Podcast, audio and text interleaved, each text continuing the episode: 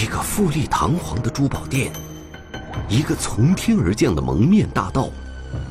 六个月谋划，行动如何避人耳目？五分钟作案，盗取价值三千多万的珠宝玉器，是谁有备而来？是谁欲盖弥彰？千万宝玉，天网栏目即将播出。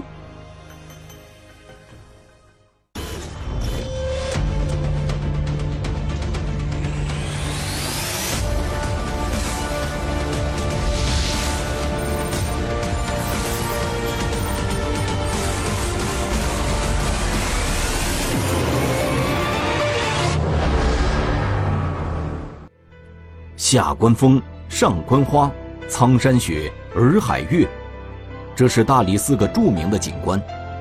苍山洱海也成为许多人心目中的诗和远方。然而，就在这个诗意的栖居地，一起惊天大案却突然发生，全部被他掏得一空，损失在三千多万吧。我知道肯定是被偷了。当时心里的第一反应就是报警，十分钟不到吧，警察就到了这里。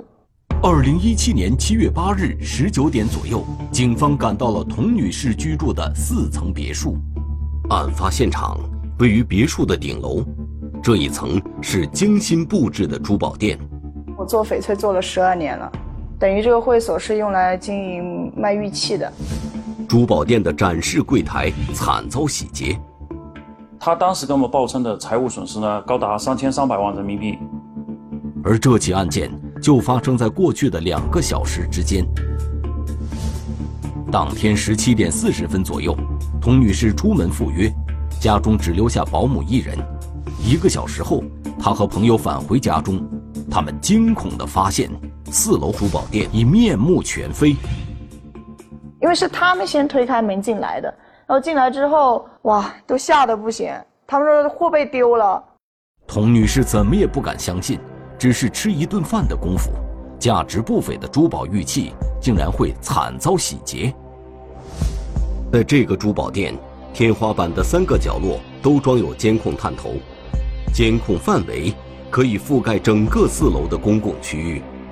这些监控将犯罪嫌疑人的盗窃过程全都拍了下来。十八点十五分左右，一名男子顺着四楼西侧的落地玻璃窗跳到阳台上。他戴着口罩、墨镜、手套，把自己包裹得严严实实。从阳台门进入室内后，他先把四楼的房门反锁，而后就奔保险柜去了。第一个动作就是。往保险箱那个地方去，然后就要往保险箱后面摸，然后包括保险箱侧边那个地方摸。我们一直没搞懂他为什么那个动作。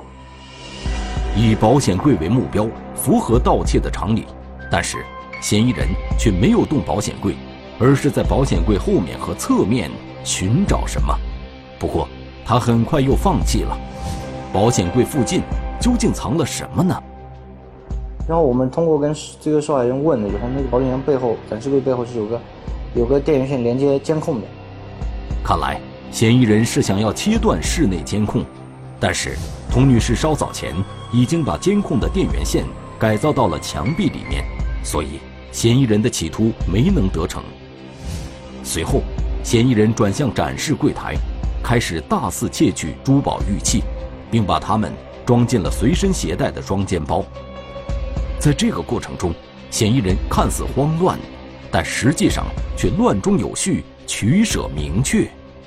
就从最贵的那开始拿，他那个是很有规律的。第四个展示柜，他随便拿了两样，就是那个是跟受害人了解以后，就发现那个柜是最不值钱的。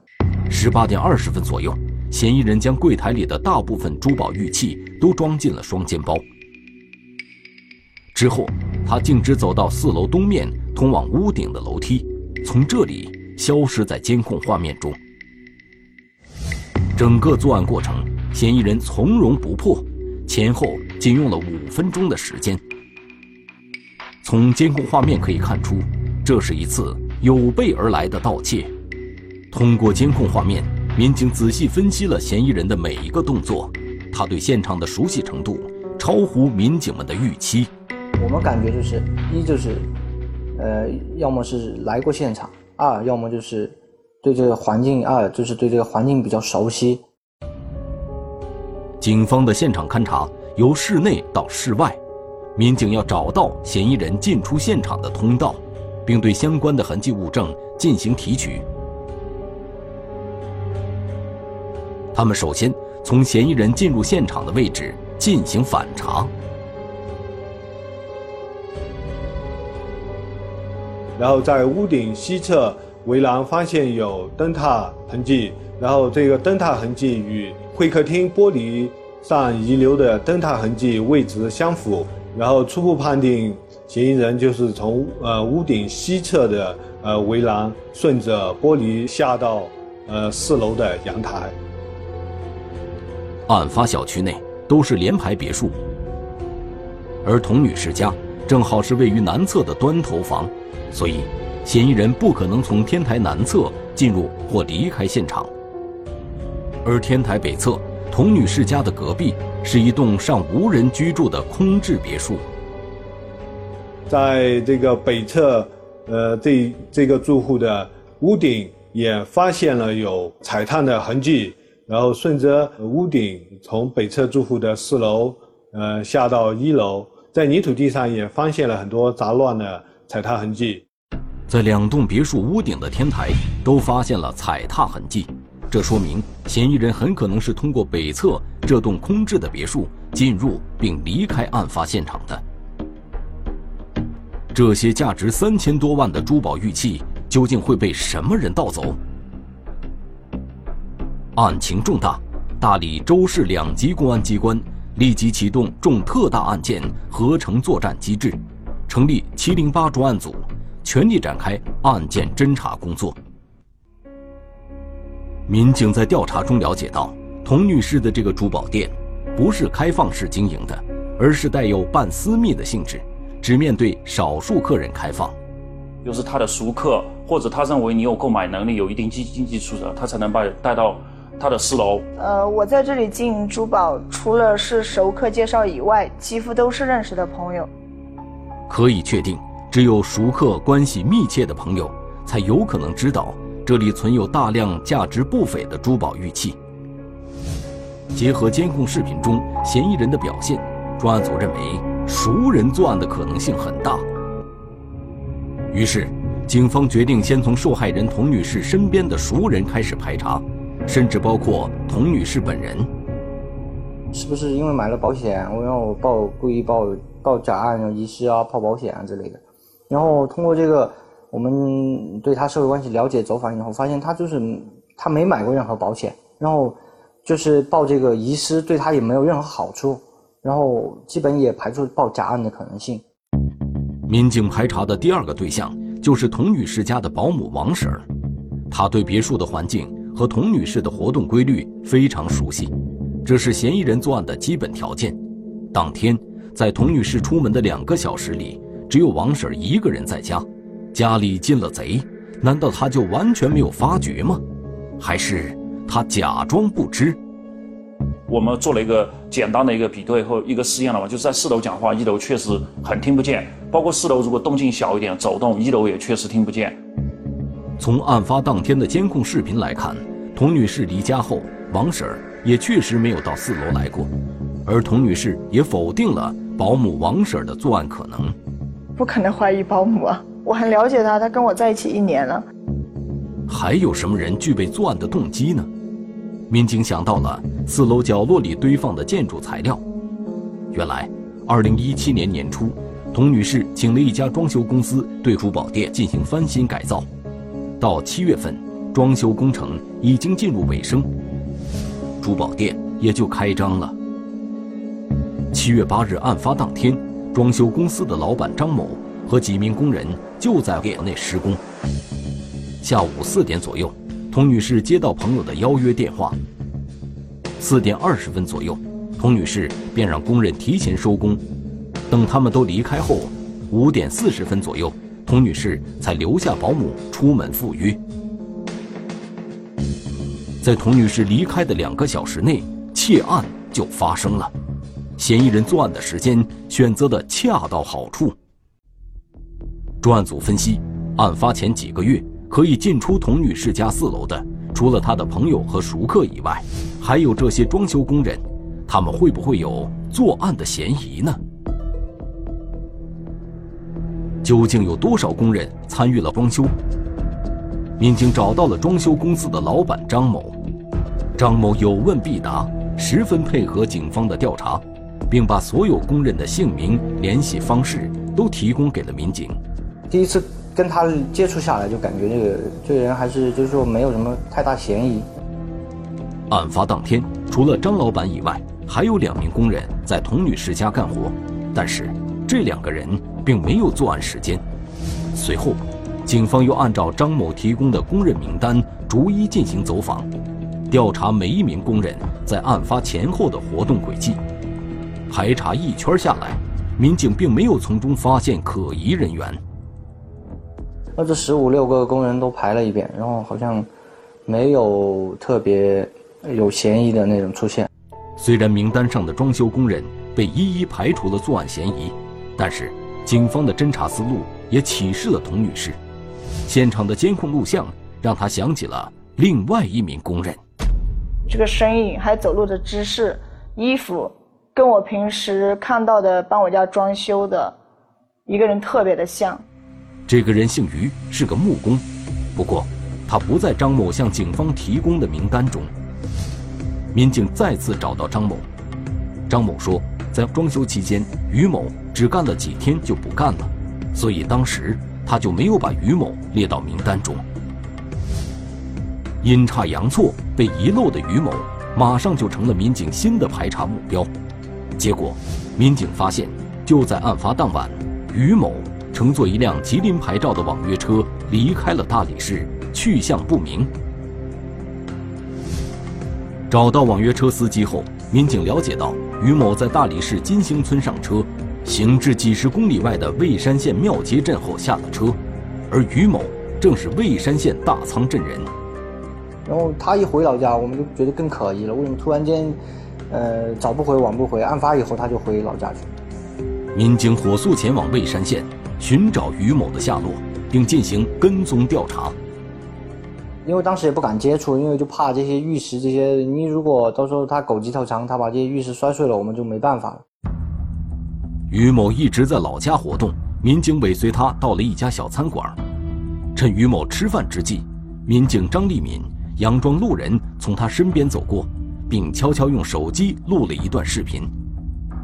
他后面头发是很短，有点像，嗯，我们说的毛光头一样，就是就是薄薄的一层，跟我们跟踪的这个木工是不一样的。这个细微的差别让民警扼腕叹息：嫌疑人。究竟是什么人呢？在排查嫌疑对象的同时，民警围绕现场的侦查一刻也没有放松。其中最重要的工作就是视频侦查。童女士家的院子里也有监控。案发当天十八点二十一分左右，嫌疑人背着双肩包从童女士家门前经过，他来的方向是隔壁空置的别墅。此时他正离开现场。十八点二十九分左右。嫌疑人再次出现在监控画面中，这是小区比较隐蔽的一个位置，有一个供行人通行的小门。去拉了一下门，没拉开，然后他又往回走，然后往回走的时候，他就在打电话。打完电话以后，他又折返回去，再拉了一下门，还是没拉开，然后他又折回来就走掉了。然后我们就感觉他当时是应该是跟什么人在沟通，就说这个门为什么现在我。我我走到这个门，然后打不开。我们感觉应该对面那边人应该是告诉他说：“哦，可以开了，你再试一下。”他又回去再开一下，还是开不了。经过实地走访，民警发现，从童女士家的别墅走到这个小门，要经过一条悠长的阶梯走廊。不熟悉小区环境的人很难找到这条路。这个门小区的遗嘱，他们都有门卡。啊，其他的外来人根本不知道这个门相当隐蔽。电话另一头的人显然比嫌疑人更熟悉小区的环境，难道这是一次里应外合的盗窃？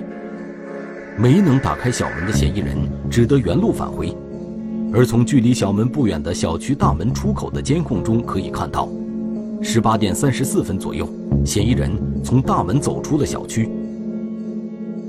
小区外的公路上缺少监控设施，民警没有办法再通过监控继续追踪嫌疑人的行动轨迹了。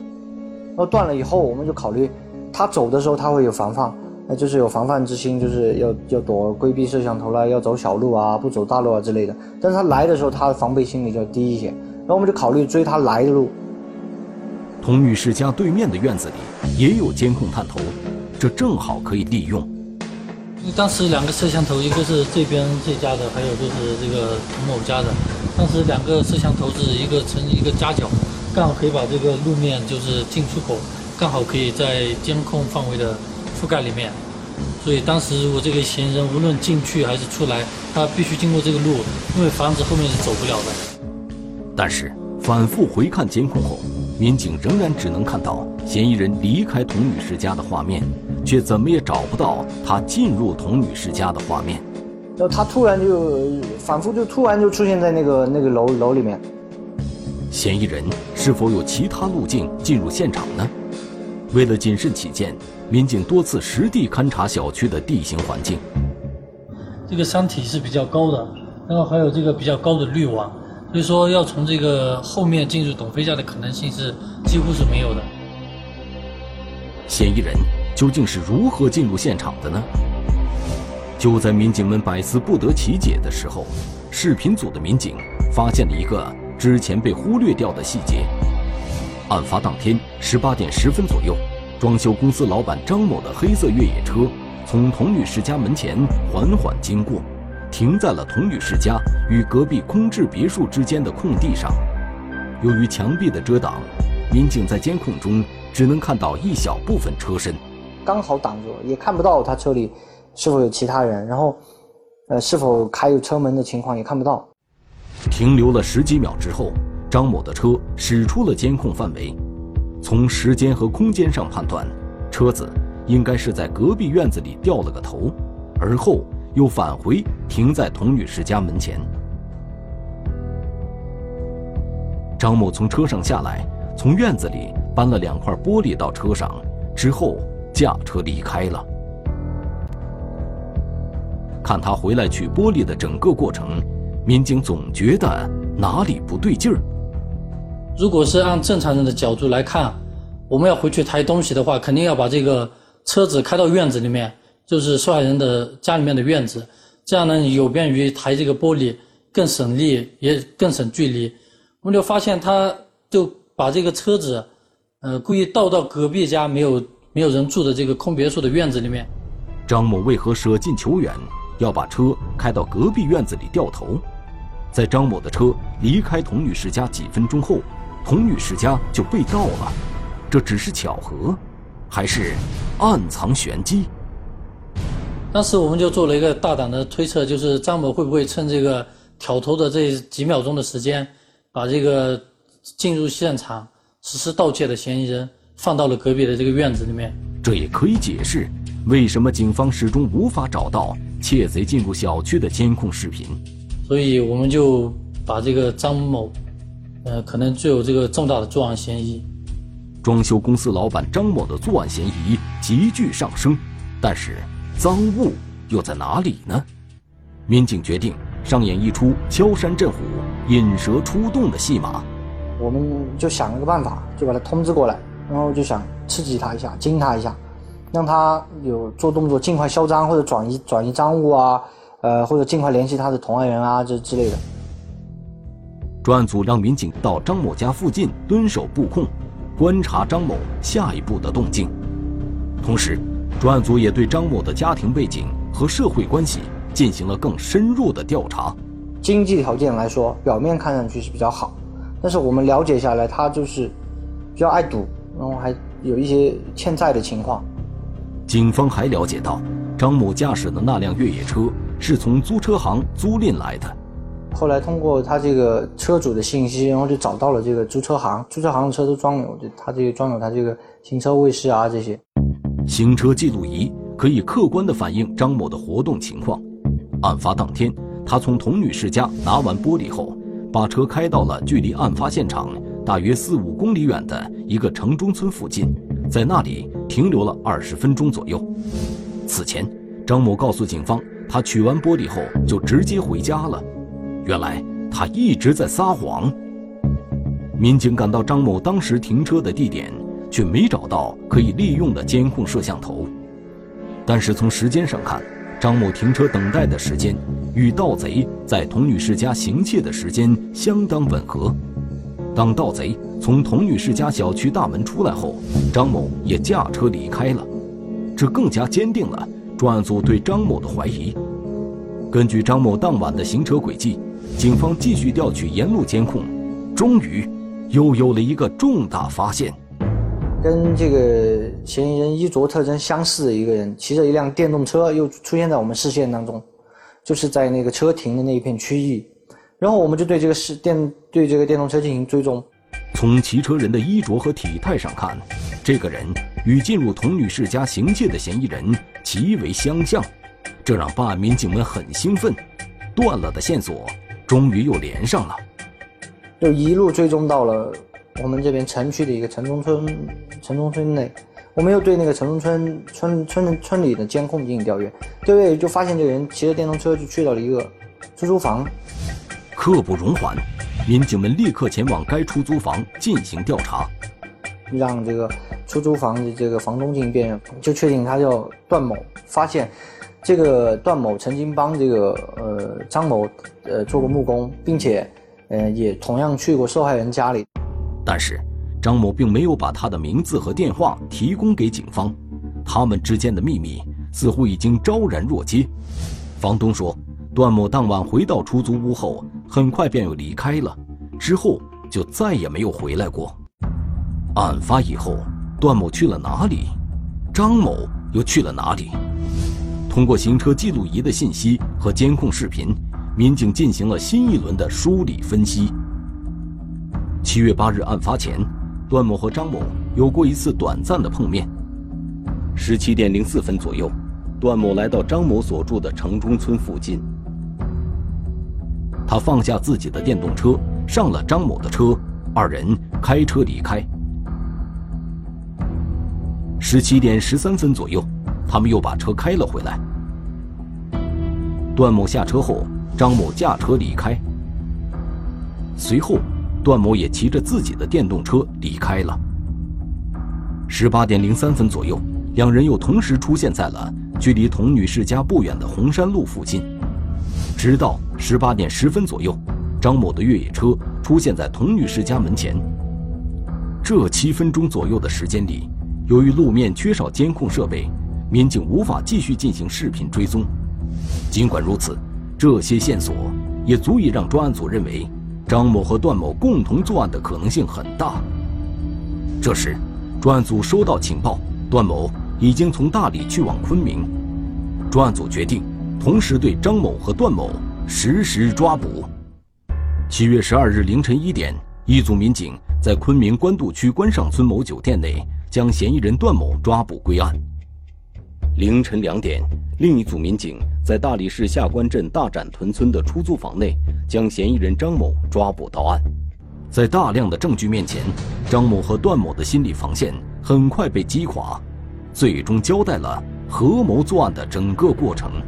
他相当于当时在这个这个被害人家装修已经很长时间，然后这个玉器啊、翡翠这些都是每天都放在那，而且当时这个防盗措施这些并不是特别完善，他在里面装修对周围。家里面的情况都比较了解。这个段某曾经帮这个呃张某呃做过木工，并且呃也同样去过受害人家里，但是他去的时间比较早，就去过一天，然后就干了一天，因为木工活比较快嘛。七月八日傍晚，童女士要出门吃饭，让装修工人提前收工回家。张某意识到，他们苦苦等待的机会终于出现了。得手后，段某找到在附近城中村等待他的张某。将盗取来的珠宝玉器交给张某后，他们分头离开。张某回到自己的租住地后，将珠宝玉器用纸箱封装好，而后他找到了一个开小超市的老乡，将这些赃物藏在了老乡的床下。当时专案组要求最关键的一点就是要把这个受害人找到这些呃被盗的这些翡翠，然后我们就直接就问了一个问题，就是说东西还在吗？然后他就想了可能大概有一分钟左右吧，他就说东西还在，没有卖掉。在张某的指认下，民警在大理市大展屯村内将被盗的四百多件珠宝玉器全数追回。张某和段某合伙盗取他人财物，自以为天衣无缝，却忘了任何事情都有迹可循，再完美的计划也难逃办案民警的法眼。大理警方行动迅速，抽丝剥茧，仅仅用了四天多的时间。便将七零八特大珠宝玉器盗窃案成功侦破。